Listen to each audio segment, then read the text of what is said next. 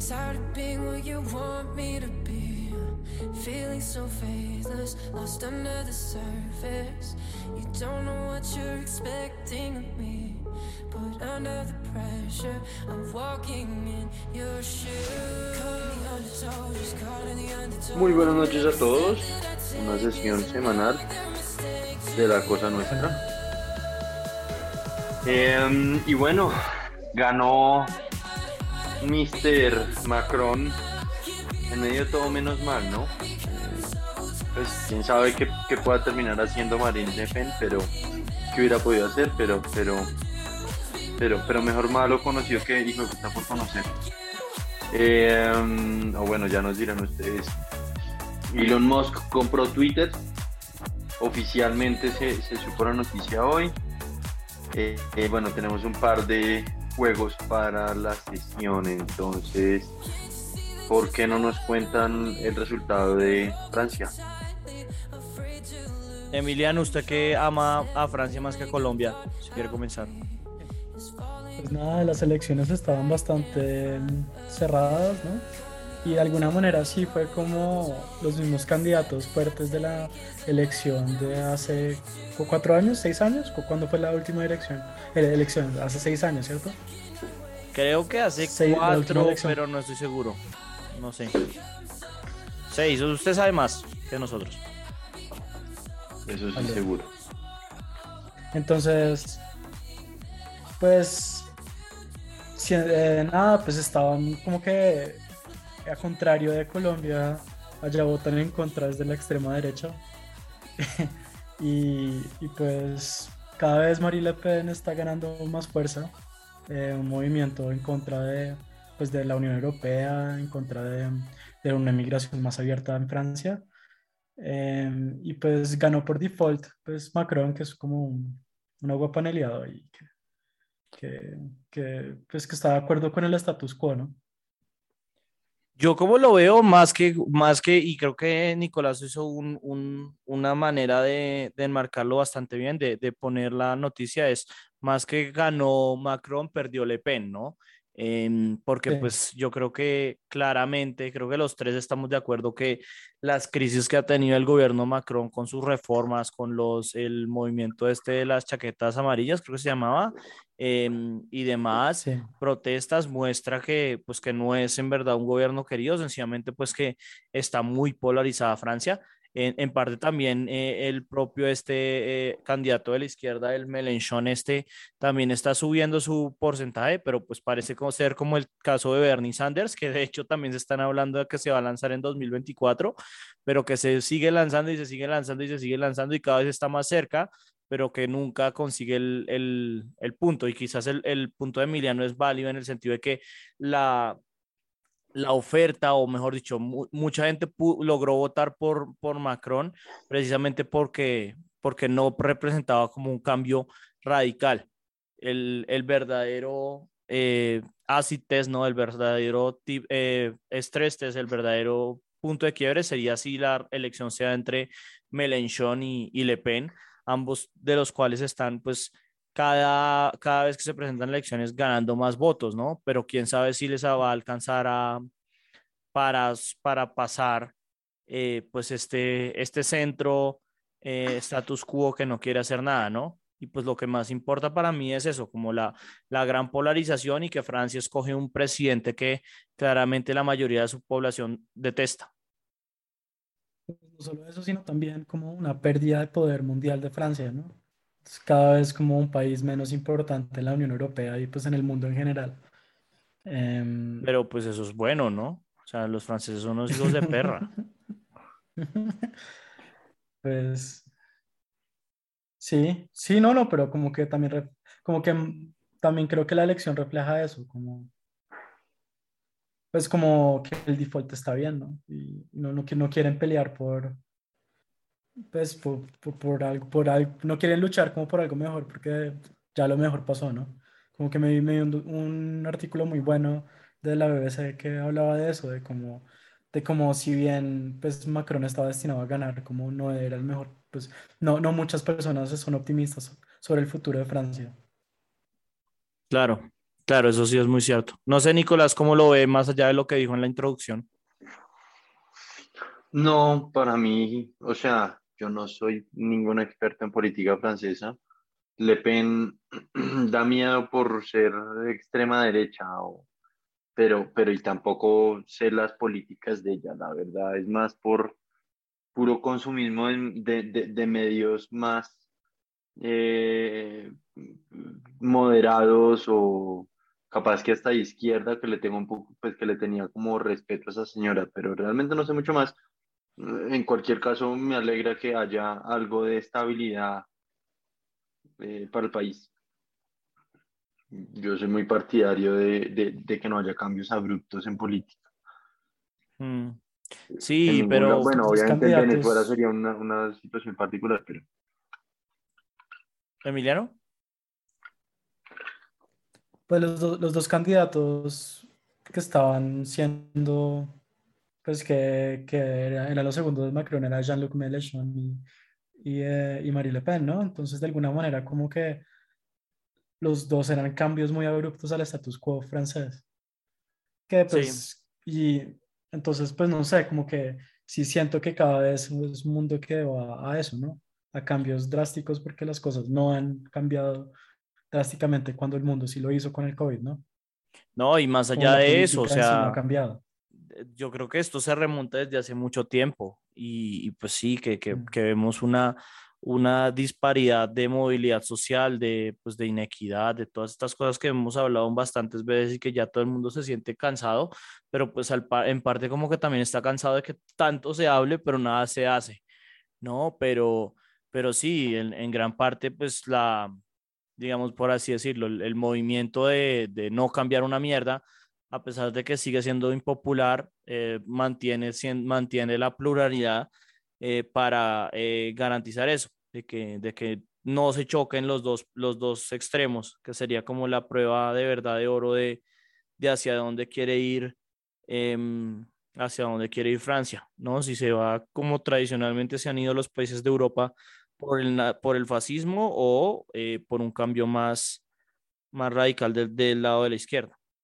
Pero pues eso, ¿no? Yo no sé, o sea, ganó igual por harto, creo que ganó como por 15 puntos porcentuales. Me sorprendió que, que la victoria en segunda vuelta fuera tan alta y, y también pues resaltar lo que estamos hablando, que creo que el, en las encuestas de boca de urna a los votantes de Mélenchon le, vota, le dijeron porque votaban por, la, por Macron y el 91% dijo que pues para que no votaban por Macron, votaban era en contra de Le Pen. Y es raro porque Francia sí es un país muy socialista, pero... Mm, y, pues me parece chistoso eso, como el contraste de Colombia, en el que aquí votan en contra de la izquierda, ya votan en contra de la extrema derecha. Pero por lo que le digo, quién sabe si, si Melenchón estuviera ahí en el lado de Macron, por qué lado se irían, ¿no?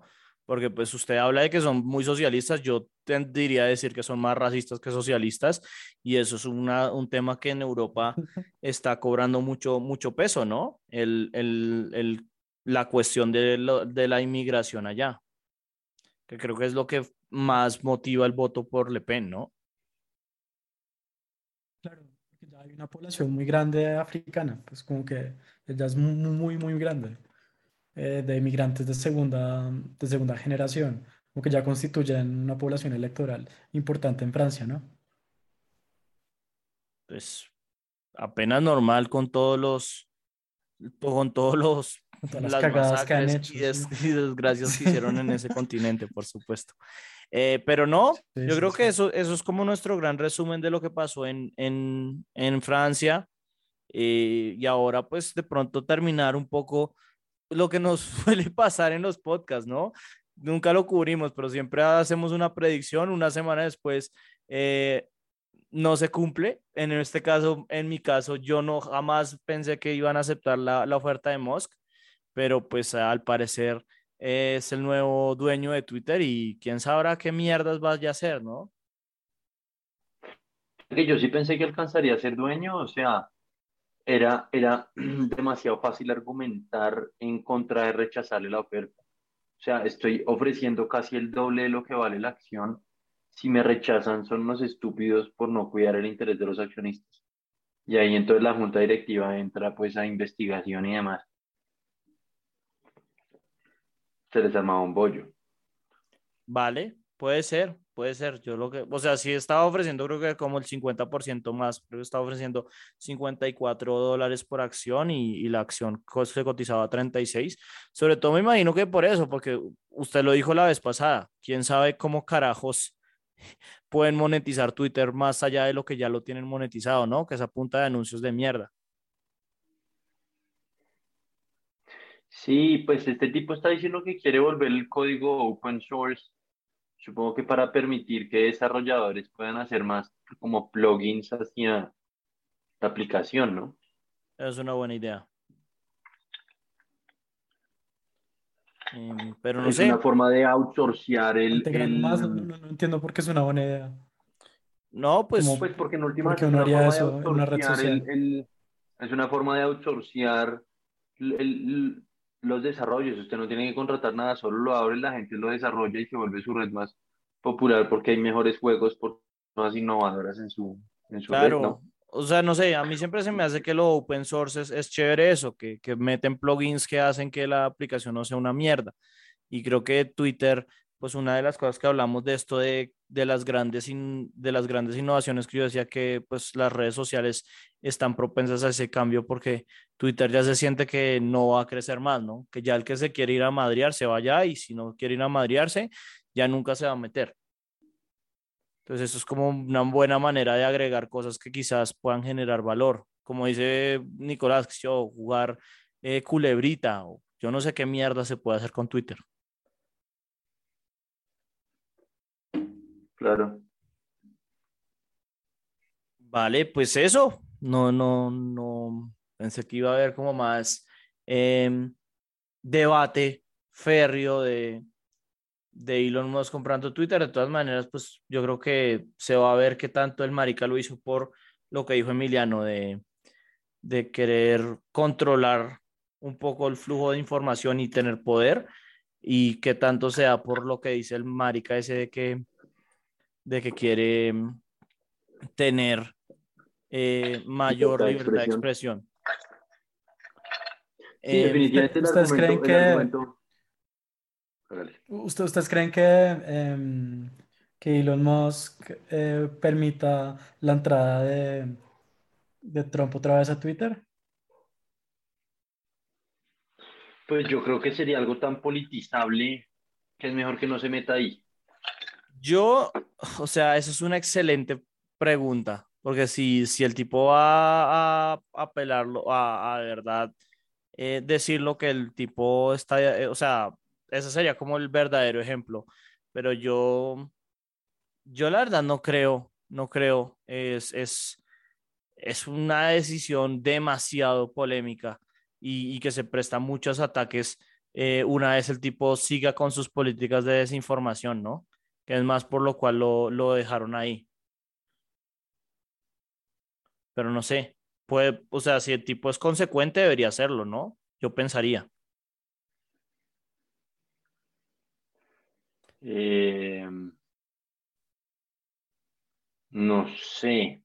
Es que nuevamente me parece que es como politizable.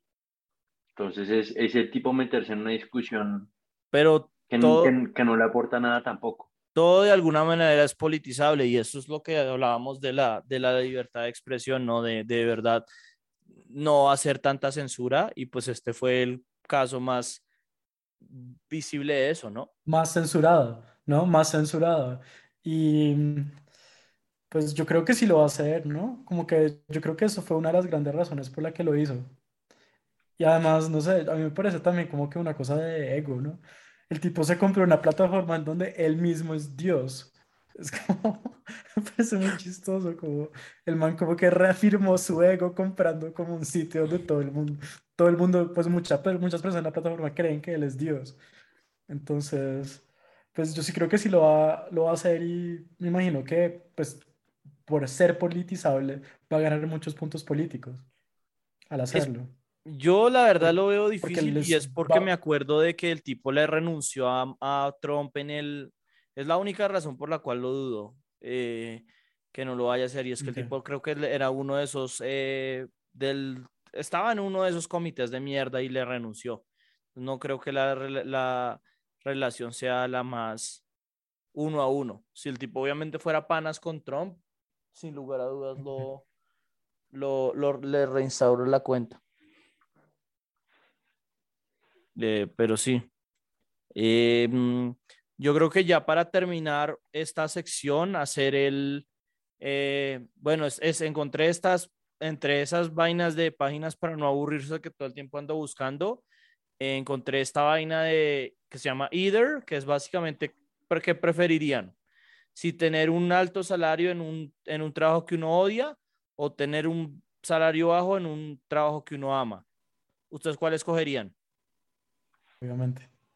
El low salary. Es muy perdón. feliz tener un, un trabajo horrible. Sí, sí. ¿Y Nicolás? ¿Cómo es la pregunta otra vez? Que si pre- ahí estoy compartiendo pantalla por si quiero ver que se- si Ah, prefiere ah. tener un alto salario en un trabajo que usted odia o un salario bajo en un trabajo que usted ama. No, un salario alto. O sea, ante los dos extremos prefiero tener con qué vivir. El problema de- del salario bajo es que al fin y al cabo todo se termina volviendo un trabajo, ¿no? Entonces yo creo que también me iría en este caso por un salario alto, pero depende. Si fuera como a estilo Nicolás de que a veces trabajan X cantidad de horas demasiado alta, sí, paila.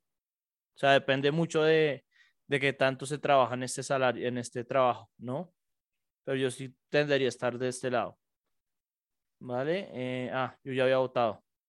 Em, a ver, ¿qué preferirían? ¿Saber todo y morir mañana o vivir para siempre y ser ignorante?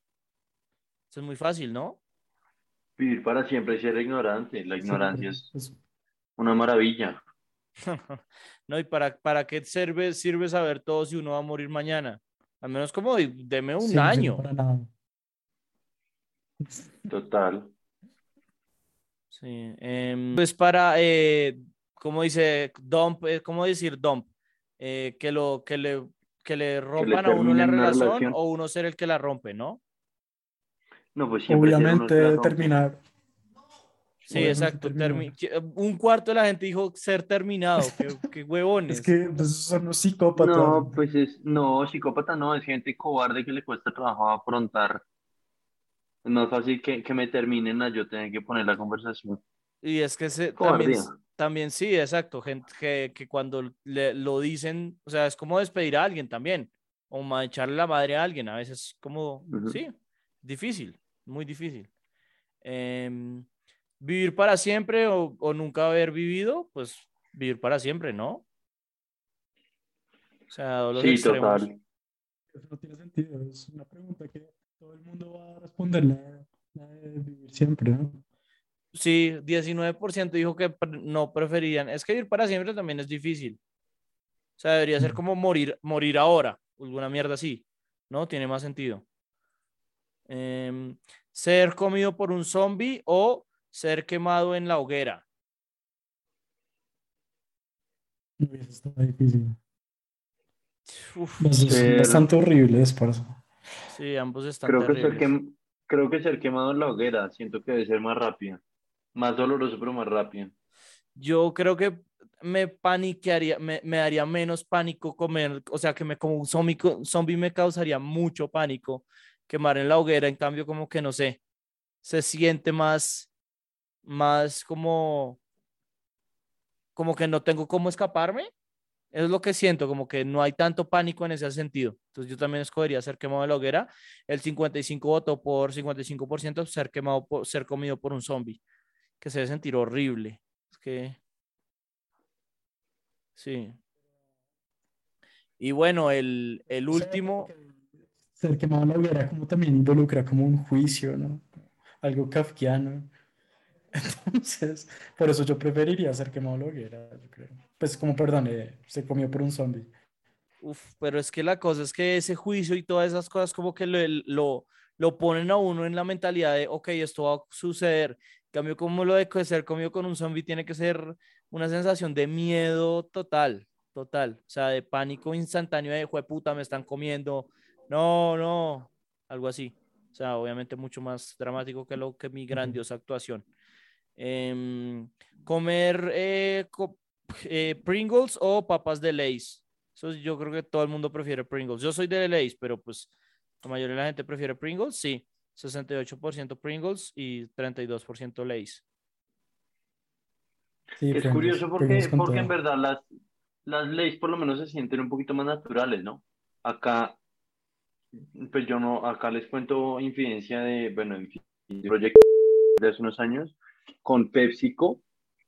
Eh, PepsiCo contrató a Accenture, bueno, de hecho a otro equipo que después compró la compañía, entonces no eran Accenture para que les dijera qué producto desarrollar, cómo mejor acercarse a los clientes.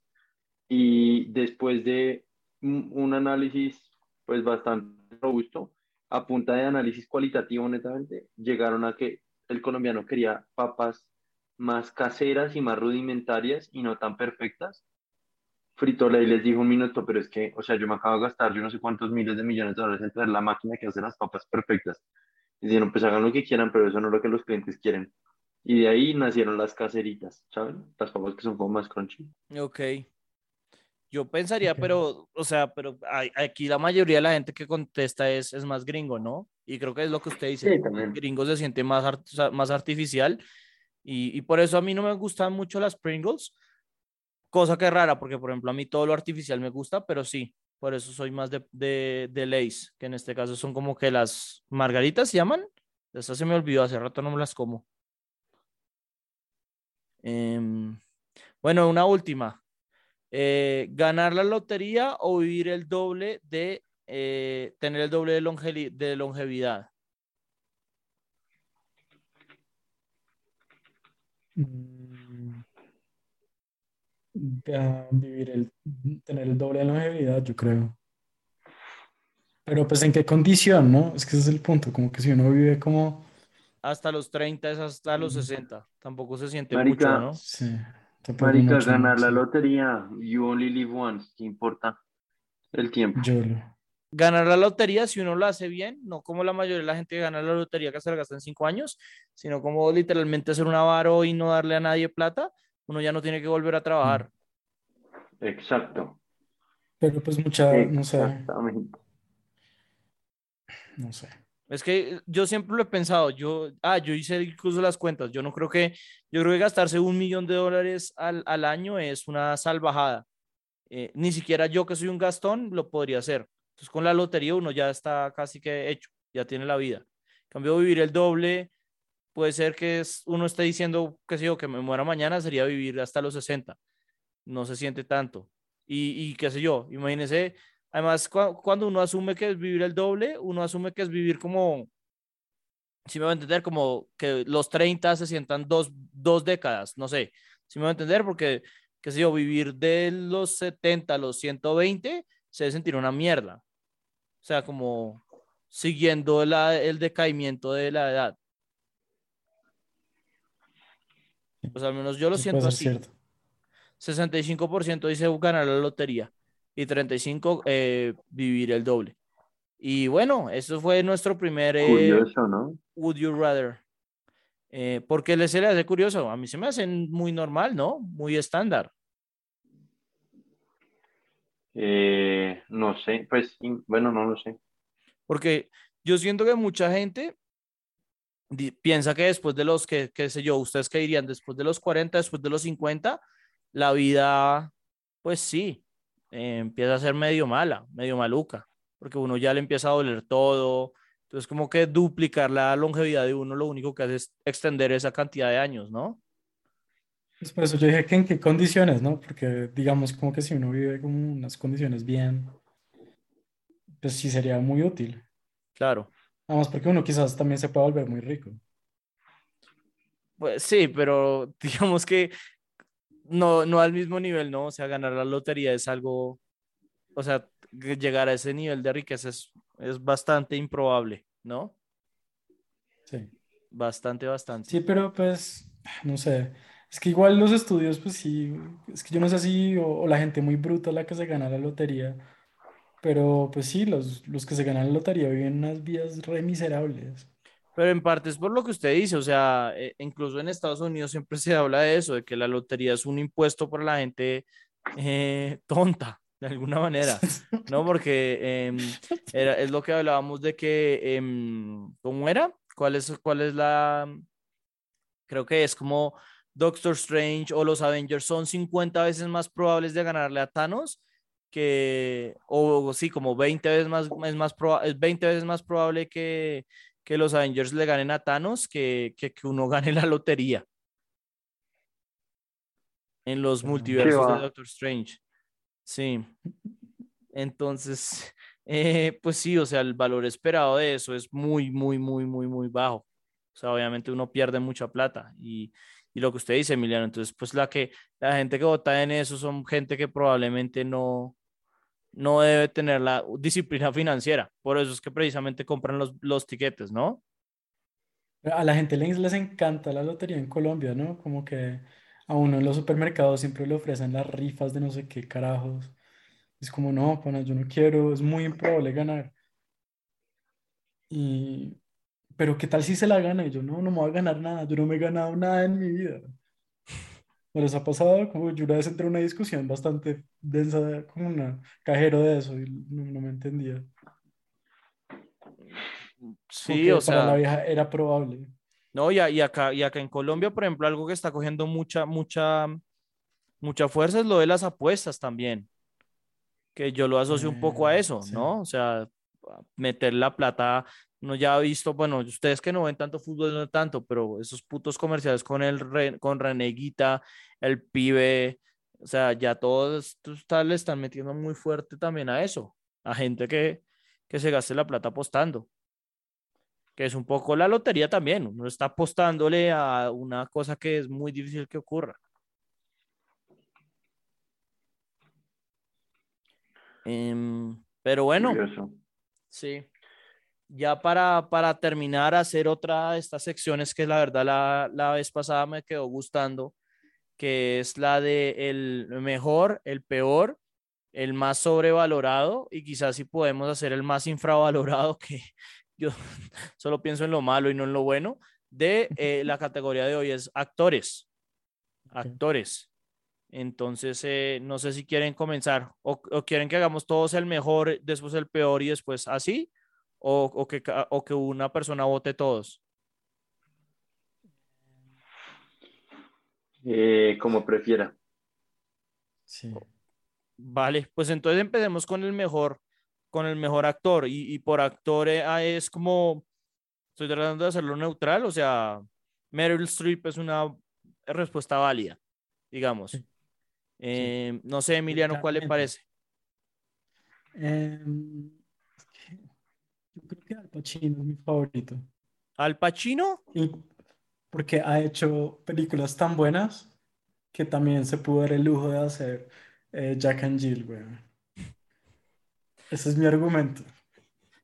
Ese es otro de esos argumentos que uno queda como, ¿qué carajos acaba de decir? Pero bueno, eh, porque yo creo que Al Pacino los últimos 30 años ha tenido muy malas actuaciones, ¿no? O sea... Mm, sí. Sí, pero pues es que también de los grandes, estaba pensando también en Jack Nicholson, pero es igual. Las películas recientes de Jack Nicholson han sido como malas. Pero pues es que Jack Nicholson no actuó hace como 10 años. Como así eh, las de Grandpa.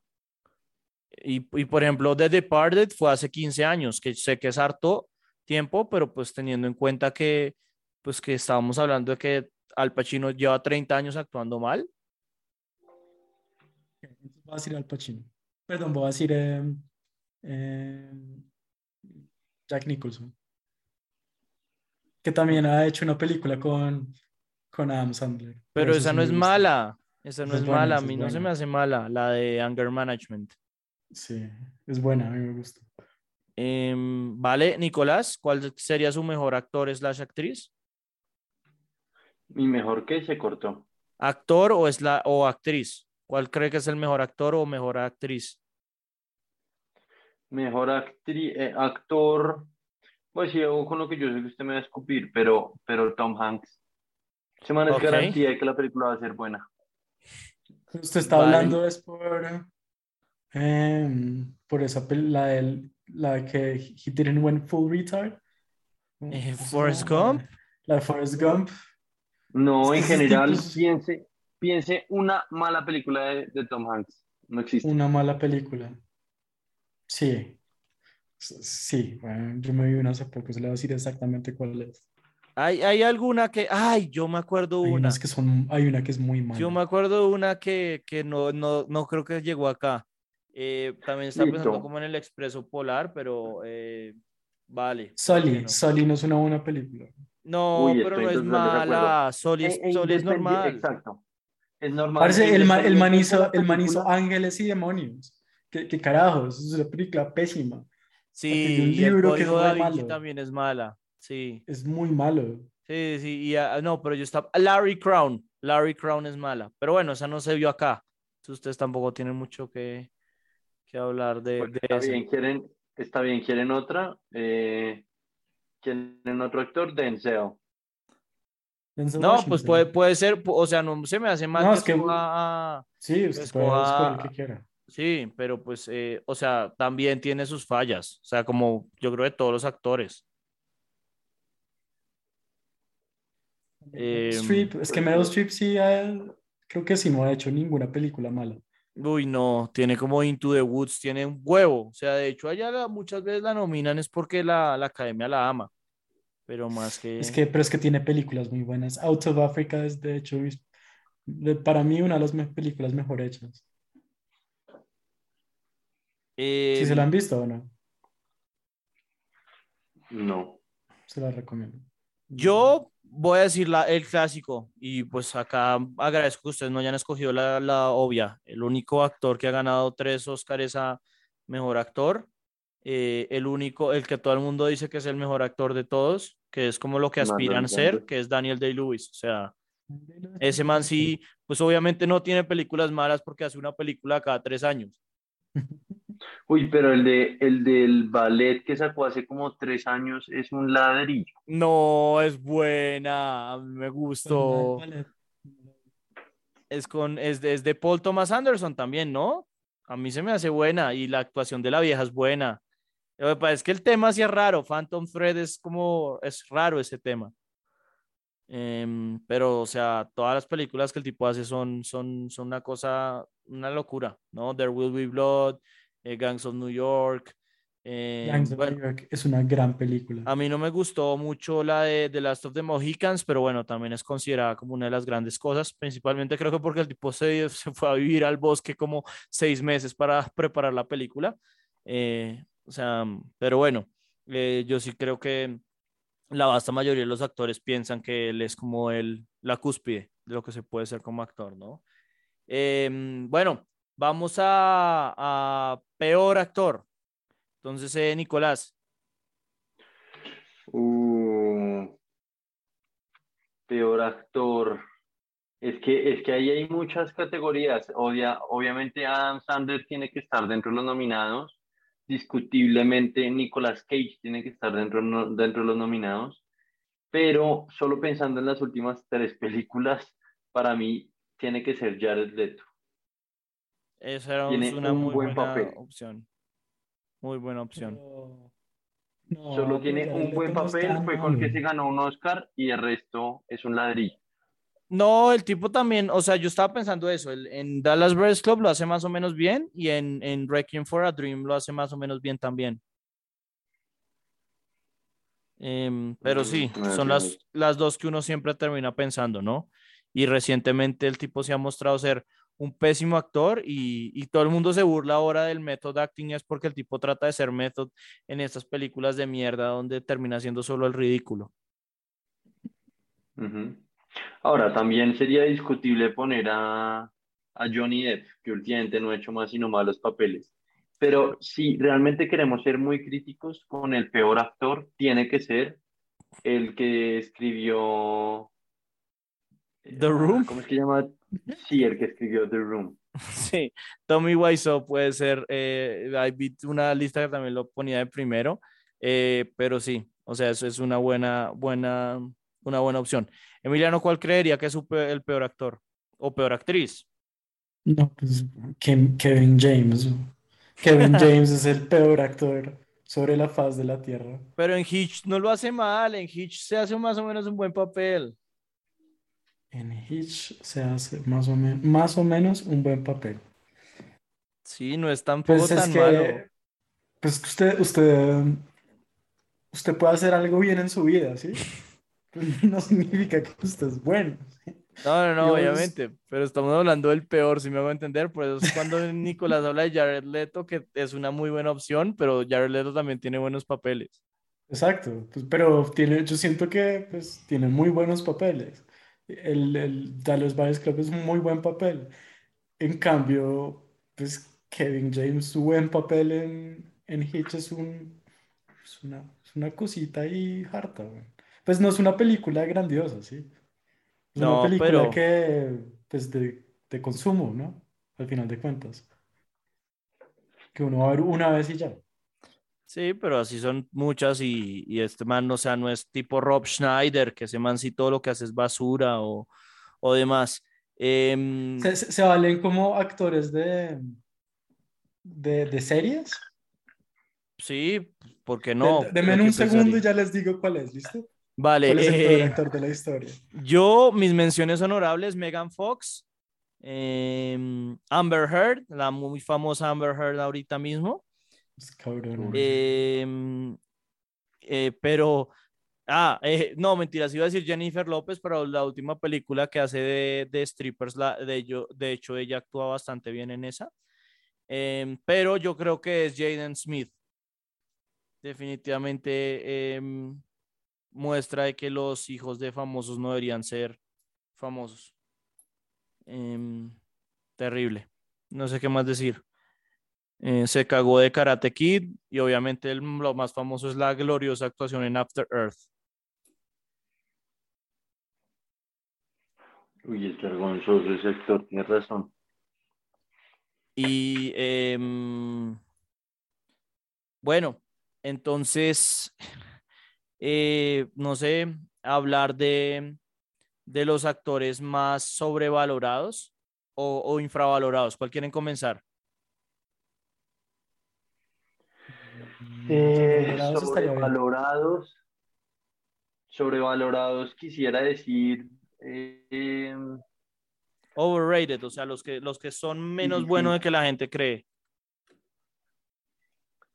voy a decir algo con lo que ustedes, yo sé que me van a matar, pero Al Pacino. No, ¿qué putos le pasa? Es que, es que Nicolás, weón, ¿por qué? Marica, el man, el man hace un papel de man, en las últimas 20, pe- no sé, en las películas de los últimos 20 años hace un papel muy parecido. Sí, me sí, sí. irrita. Pero, a ver, Entonces, Yo creo sí, que sé la gente- Padrino hizo un papelazo, pero pues es que usted es un buen actor o fue un buen actor, hay que diferenciar ahí el tiempo. Entonces, si bien podrá ser cierto que el tipo fue un buen actor, está sobrevalorado porque la gente sigue acordándose de eso, y los últimos 20 años en películas del man han sido flojos. Cuando en eh, Frappuccino, Cappuccino, ¿cómo es que se llama? Don Don Cachino. Cachino. Esa mierda.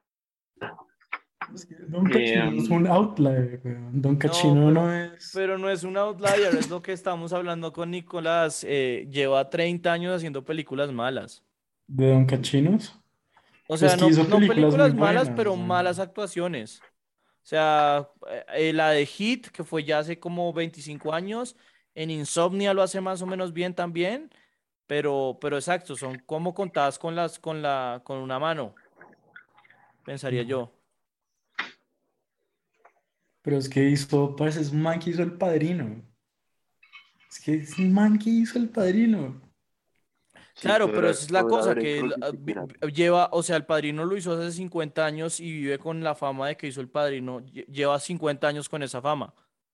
Mm. Entonces la gente lo va a ver a pesar de que es una basura su actuación. Pero no es una mala, no Ok. es una mala elección de, de No, pero a mí Nicolás. sí me gusta mucho Al Pacino, la verdad. No, a mí también, es uno de mis preferidos, pero, pero, pero no, no hay que, hay que valorar que eso, que la gente todavía sigue pensando que es de los mejores de todos los tiempos, cuando no lo es. O sea, pues cuando lleva 30 años no siéndolo. Exactamente, me entendió mi ¿Qué punto al completo. Sí, no, la verdad yo a mí, Esto- yo, Yo quiero al Pacino, pero no, no se me hace una mala decisión la de Nicolás. Bueno, Bueno, ¿usted qué opina? Eh, Sebastián Emiliano. ¿Cuál Sí. es para usted el actor más sobrevalorado? El actor más sobrevalorado es Robert Downey Jr. Yo no sé qué putas le ven a Robert Downey Jr. La Robert verdad, Downey Jr. Pues es un actor. No, ahí. no, el man sí hace buenos papeles. ¿Cuál? El de Chaplin es bueno. Eh, El de Chaplin resto, es bueno. de resto son, son regulares y, y, o sea, lo que pasa es que hay que, hay que, es una buena lección también, porque pues es como él, él, él no es un actor, es un movie star, ¿no? Sí, es exactamente, eso es lo que voy. El man, el man no, sí, el, el man es del showbiz, literalmente, no es como, Pero yo no No sé si más estoy de que eso. acuerdo. El, el, el papel del abogado que se hace con Robert Redford no me parece malo. Uy, no, en eso sí no estoy de acuerdo. Esa película es mala y, y es mala en gran parte por él. Em, Uy, el no sé, papá no, me lo hace tan pareció. mal. Robert Redford no lo hace tan mal. El juez. eh, pero, o sea, lo que pasa es que no, lo, no actúa mal. O sea, en, en, en Marvel, eh, de Iron Man, de Tony Stark, lo hace más o menos bien. De Sherlock Holmes lo hace más o menos bien. Obviamente no son los grandes papeles, pero pues, de No, nuevo, no, el se le está pidiendo eso. En Zodiac tampoco hace mal papel. Sí, ese es un buen punto también. Sí, sí, o sea, eh, o sea, pero puede que es lo que dice, vende más de lo que debería Emiliano. O sea, y eso es lo que pasa con las estrellas de cine, ¿no? Tom Cruise, o sea, Tom Cruise es bueno, pero le pasa lo mismo. eh, Will Smith, La Roca, que no sabe actuar. Nick, Nick Cage, uy, pero es que The Rock es muy mal. Uy, ese, ese debería ser el peor actor, güey, el man no tiene ni idea de lo que está haciendo. O sea, el tipo lo que hace es actuar de sí mismo.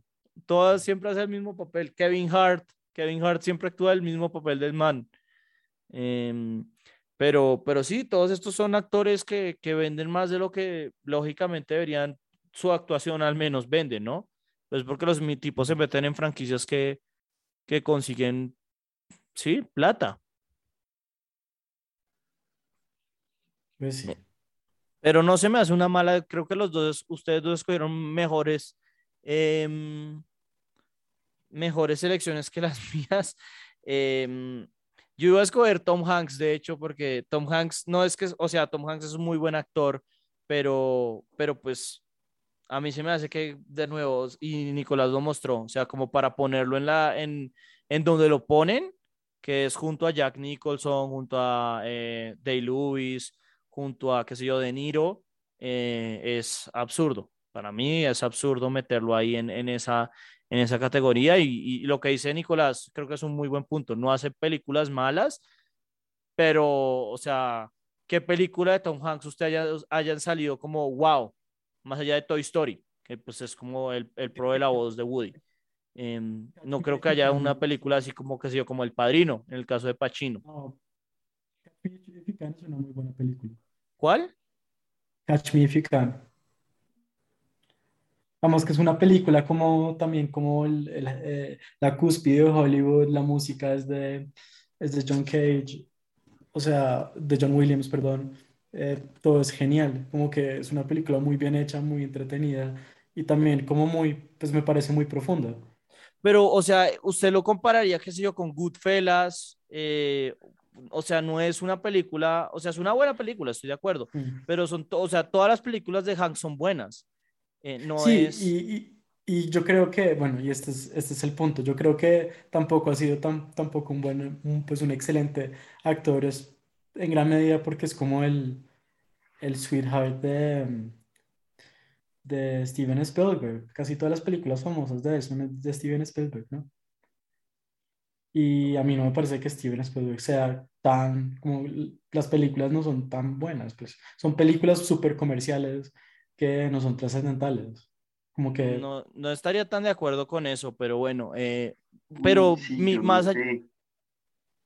Nicolás, No, no, eh, estaba de acuerdo con usted, solo creo que hablamos al tiempo, algo lag. O sea, decir que Jurassic Park no fue trascendental, creo que sí ha cambiado todo el género de visual effects mm, y, y, y, y la concepción de un blockbuster. Sí, eh, sí sí, o es sea, Trascendental narrativamente es otro tema, pero es que no puede ver una película solo por, por el, la trascendencia narrativa o llamémoslo literaria que, que trae al mundo. Creo que hay más ejes que solo ese. Y yo, y yo le agregaría a que quizás las películas de Spielberg con Tom Hanks no hayan sido trascendentales, ¿no? Cuando se mezclan los dos, las películas son más, más regularcitas, son las más regulares de Spielberg, son las que se juntan con Hanks. Em, pero, pero, pues, a más allá de eso, acá en, en, una lista que encontré aparece uno Ben Affleck y no me puedo encontrar más de acuerdo. ¿Qué ha hecho Ben Affleck? O sea, que usted digan como qué buena actuación. Nada. Sí, Oiga, pues ha, hecho, ha, ha, hecho, ¿cómo se llama esa película que hace con, eh, con J-Lo? Jiggly. sí, ha hecho Jiggly. Pero, por ejemplo, eh, Good Will Hunting es toda la actuación de, de Robin Williams de y de Matt Damon. Eh, sí. Gone Girl es, es que la actuación de Rosamund ¿no? Pike. O sea, todo es como el que trae, que, el que hace el trabajo junto a el man. Argo, quizás. Pero Argo, el, Argo, el tipo, es la actuación es súper normal. O sea, sí, no es nada. Pero pues se ganó un Oscar, ¿no? Sí, sí, sí, pero a mejor película, no a mejor creo que no, no, no, bueno, se merecía la nominación a mejor director, pero, pero o sea, el tipo es un actor regularcito, muy, muy, muy, y por no decir malo. Eh, entonces creo que Ben Affleck sería una muy buena elección y la otra que, que se me ocurre, porque yo siento que la vieja ha hecho toda su carrera de tener una buena cola, es Jennifer López. O sea, además de esta de Hustlers, que, es, eh, de, de, que hace de stripper, que en esa sí siento que hace un buen papel. En todo lo demás que lo he visto, yo digo, esta vieja porque es famosa, solo porque tiene culo, porque no, no sabe cantar, no sabe nada. Lo único que tiene es que tiene buen culo y tiene más, tiene, ¿cómo era el, el chiste? Que tiene más anillos que Thanos. Ya. Eh, no me lo sé. Sí, pero, pero eh, sí que colecciona más anillos que Thanos. Pero creo que Ben Affleck sería mi elección. No tanto porque Jennifer López, yo creo que la mayoría de la gente sabe que está sobrevalorada, pero Ben Affleck sí, o sea, no, no, me, se me ocurren más los casos de malas actuaciones tipo Daredevil que, que de buenas. Eh, pero bueno, Ah, y, y, infravalorados. ¿Ustedes tienen algún infravalorado? Mm. Infravalorado. Sí, Venga, creo que Joe Black no es súper infravalorado. Joe Black. Jack Black, perdón. Estoy como en otro planeta. ¿Usted Jack piensa que Jack Black es infravalorado? Sí, yo creo que es un buen actor. Pues no sé, o sea, no se me ocurre nada. O sea, en que, o Yo sea, porque por ejemplo en Jumanji lo hace como- más o menos bien, pero en que es, la sacó el estadio. Eh, Más importante que en que la sacó el estadio, en que está valorado por debajo de lo que, o sea, creo que al man se le, que se le tiene que pagar eh, go- eh, go- Goosebumps, hacer el papel que tiene que hacer, como que no, no puede esperar no más ni menos. Ok. Sí, yo estoy de acuerdo, como que el tipo hace su, su, su papel, si me puedo entender. Em, pero pues sí, es el típico, como de rock, es el típico papel de Jack Black, ¿no? Sí, sí, es el típico papel de Jack Black. Sí, no sé, pues no me parece un buen actor y como, pues yo creo que debería intentar otra, em, como, pues papeles un poco más serios, porque creo que sí podría hacer cosas chéveres. Y de pronto su punto no es tanto que, que, que, sino que de pronto, y yo siento que eso, de pronto no aparece tanto en como otros, ¿no? Como Kevin Hart que aparece hasta en la Sí. sopa, ¿no? Sí, exacto, eso es lo que voy, sí. Sí. Eh, yo sí, la, la, la primera persona que pensaría es eh, Alison Janney, que es ella, ella, ella est- eh, estuvo en The West Wing, que era la, la secretaria de prensa. Eh, ella es la mamá de, de, mm, de Margot Robbie en, en Aitonia y después creo que estuvo en una serie ahí que se llamaba Mom con eh, la esposa de, de Chris, ¿cómo se llama? El de Star-Lord. Bueno, se me olvida el nombre de Star-Lord, pero eh, Sa- Anna Faris, creo que se llama la, la vieja. Eh, y, la, y, la, y la vieja es como se gana todo, o sea, tiene como no sé cuántos, creo que acá dice siete Emmys, eh, creo que ganó el, el en Aitonia ganó el, em, el Oscar a Mejor Actriz Secundaria. Yo no he visto una serie donde esta vieja no eclipse completamente al resto del elenco. O sea, es una vieja que es muy buena actriz y que yo no entiendo por qué no es, no tiene más, mm, o sea, como más visibilidad porque en todo lo que hace la rompe. En Mom ganó Emmys, en The West Wing ganó Emmys, en Aitonia ganó Oscar. Entonces no entiendo por qué esta vieja no está hasta en la sopa. O sea, esta vieja merecería estar mucho más en la sopa que, que, que Meryl Streep, por ejemplo. No digo que sea tan buena como Meryl Streep, pero no entiendo por qué la vieja no está en todo, cuando la vieja es re buena. Yo no sé si, si, si decir que Meryl Streep, pero definitivamente esta vieja tiene, digamos, un, estoy de acuerdo con usted en que tiene una, una mayor eh, adaptabilidad actoral que, por ejemplo, Reese Witherspoon. O sea, es que yo en todo lo que lo veo, la vieja la, la revienta, entonces no entiendo por qué carajos no tiene, o sea, como que mucho, mucho televisión y poco sí como poca cosa para la buena actriz que es. Pues al menos lo siento así. Eh, ¿Y Nicolás tiene alguna, alguna persona que se le hace infravalorado o infravalorada?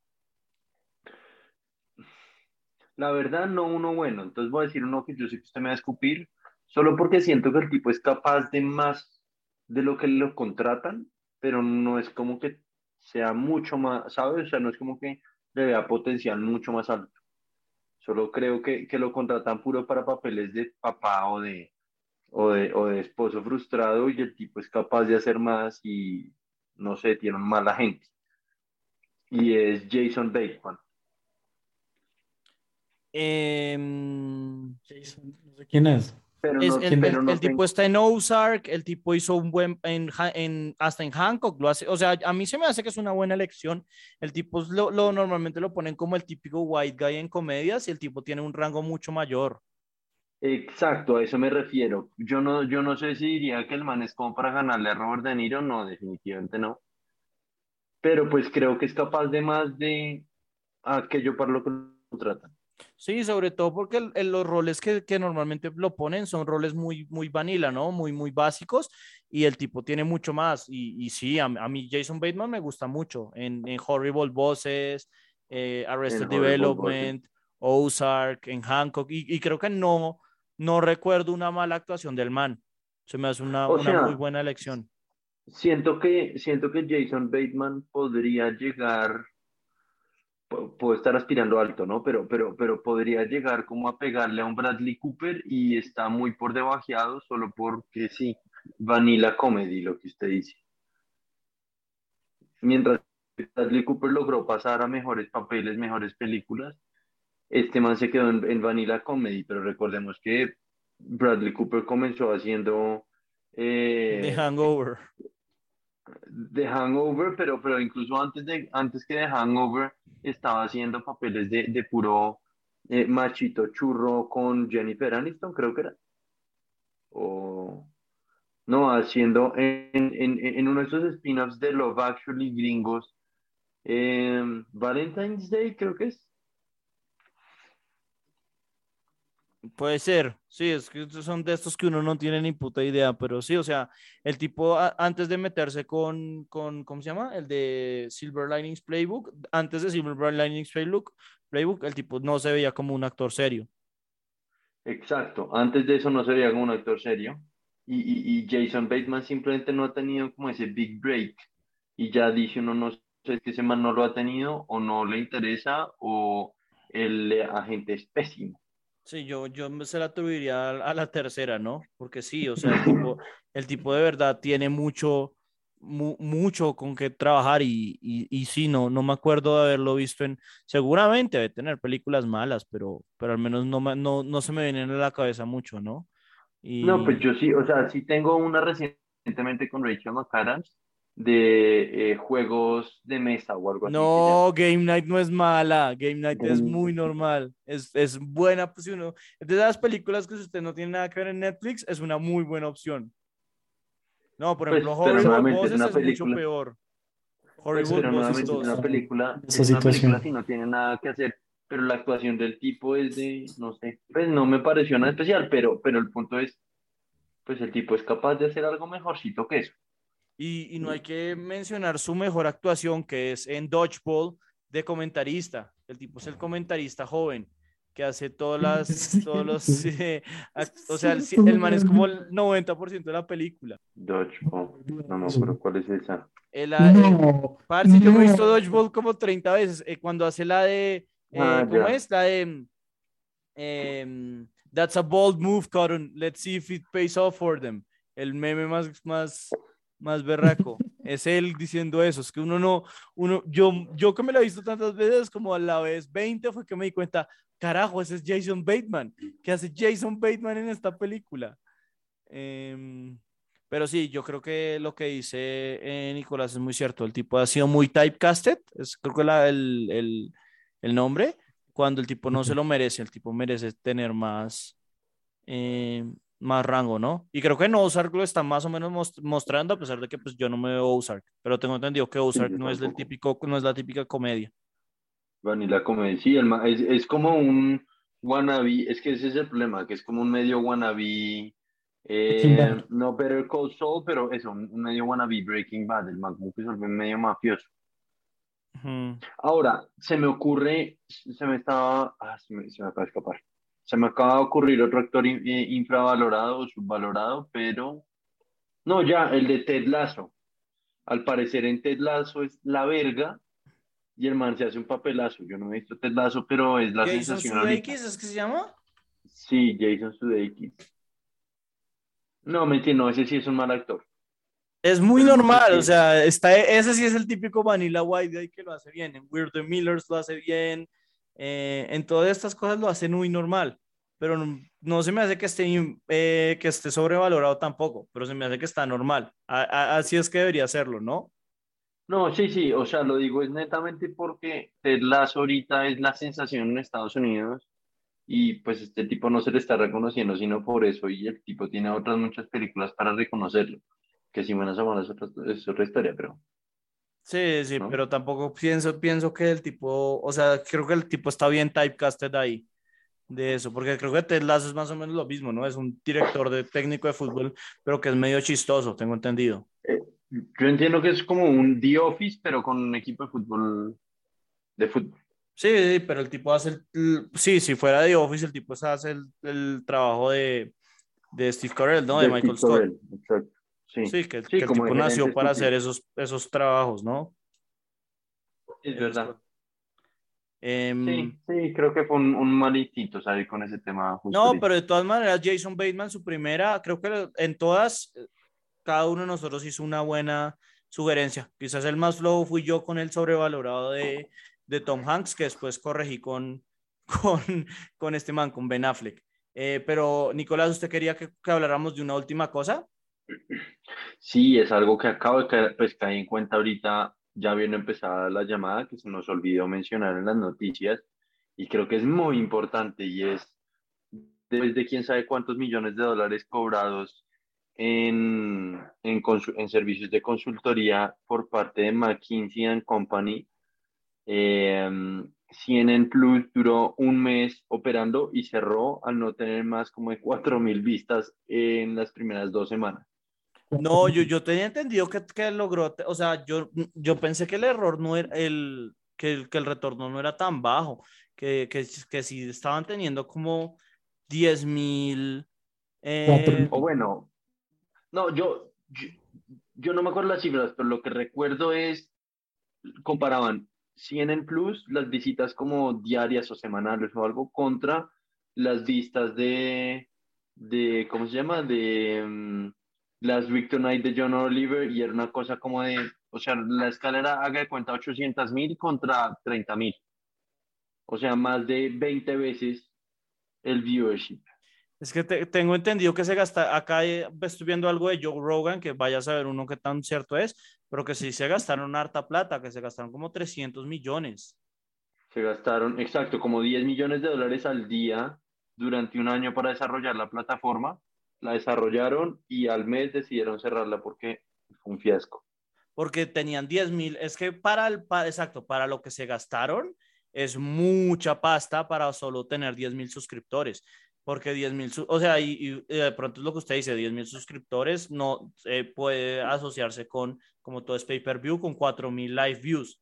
Eh, pero, pero pues sí, quizás el, el, gran problema fue no darse cuenta que en streaming gastarse tanta pasta para esa plataforma era un, era un suicidio, ¿no? Porque si tienen 10 mil suscriptores, pero relativamente em, no, se, no invirtieron mucho, se me haría bien, porque siento que siento que 10 mil suscriptores o, o 10 mil live views en, en, en, streaming ahorita mismo, eso, eso lo logran pocos streamers a top, ¿no?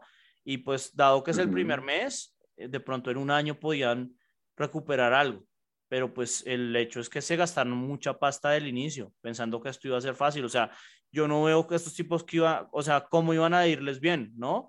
Incluso si les va como Auronplay, que es el streamer más grande de Twitch, que son 150 mil visitas, no creo que hubieran hecho caja, ¿no?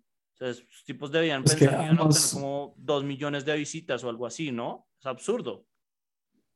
Pero además, como que, que estos tipos estaban apelando a llegar a los eventualmente 100 millones de suscriptores o algo, ¿sabe? para mí tenía que ser unas aspiraciones de, que, que en streaming estilo, para es absurdo. 300 millones de dólares.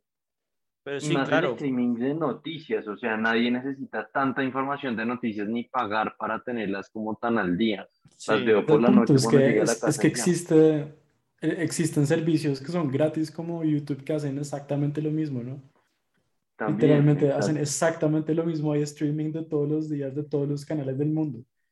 ¿Por qué uno gastaría tanta plata en una plataforma en donde existen cosas que funcionan gratis? Sí, no, no sé. Sí, o sea, lo único, lo, pues, o sea, los, los streamings de deporte tienen algo de sentido, ¿no? Dice, pues es que es, es la forma de verlo en vivo, no me toca verlo cuando ya pasó. O, sí, sí no, pero eso es distinto. Eso es distinto porque usted solo puede ver el partido si usted, pues, literalmente es un bien de club, ¿sí? Como que usted no puede ver un partido en vivo en YouTube. Usted sí puede ver una noticia por otra persona, por otra fuente en, en YouTube. No, y, y, sobre todo, y sobre todo que la, las, los, los eventos en vivo, o sea, los conciertos y los, y los, y los eventos deportivos, eh, pierden mucho cuando no se ven en vivo, pero una noticia usted puede aguantarse una hora sin verla. Fácil. Sí, exactamente. Eh, pero sí, o sea, para usted, para usted no podérsela aguantar, si me preguntan a mí, es porque usted es un hedge fund manager en Nueva York y tiene que estar moviendo la plata para acá, para allá, según sale la noticia inmediatamente. Pero el resto, nadie necesita pagar adicional cuando tiene YouTube. Estoy de acuerdo con su comentario, Emiliano. Sí, no, y, y sobre todo 300 millones de, o sea, es que fue puta, yo no le hubiera metido 500 mil dólares. Para mí meterle 500 mil dólares es, es, no, pues, nuevamente, yo, yo sé que, que, que, que celebrar es McKinsey. ¿no? Yo en algún lado vi que el que lo para, para, para eso fue McKinsey, precisamente. Sí, sí no, es que hay que celebrar, son los vendedores de McKinsey, vendedores innatos. Eh, felicitaciones. Buenos, buenos para vender y aún mejores para... Para cobrar. Si algo bueno es McKinsey es en Uf. cobrar. Siempre les cobra como 40 o no, que 40, como 100 veces eh, lo que cobra un analista junior por cualquier cosa. Eh, yo entiendo que, yo entiendo que un, un, una semana de McKinsey de un equipo de dos o tres analistas y un gerente puede costar este como 300 mil dólares. Imagínese. ¿Cuántas semanas no habrán cobrado para que los manes que tenían que montar un streaming y al mes cancelarlo porque esa no, no aguanta? No y, y que dice que, que, iban a, que ellos estaban estimando que iban a obtener, eh, creo que eran 2 millones, estoy viendo acá, 2 millones de suscriptores en el primer año, que es, que es absurdo. Sí, no Pues, sé. No sé, a mí me parece que se lo merecen por tontos, güey. Que, que viva, que viva McKinsey, güey.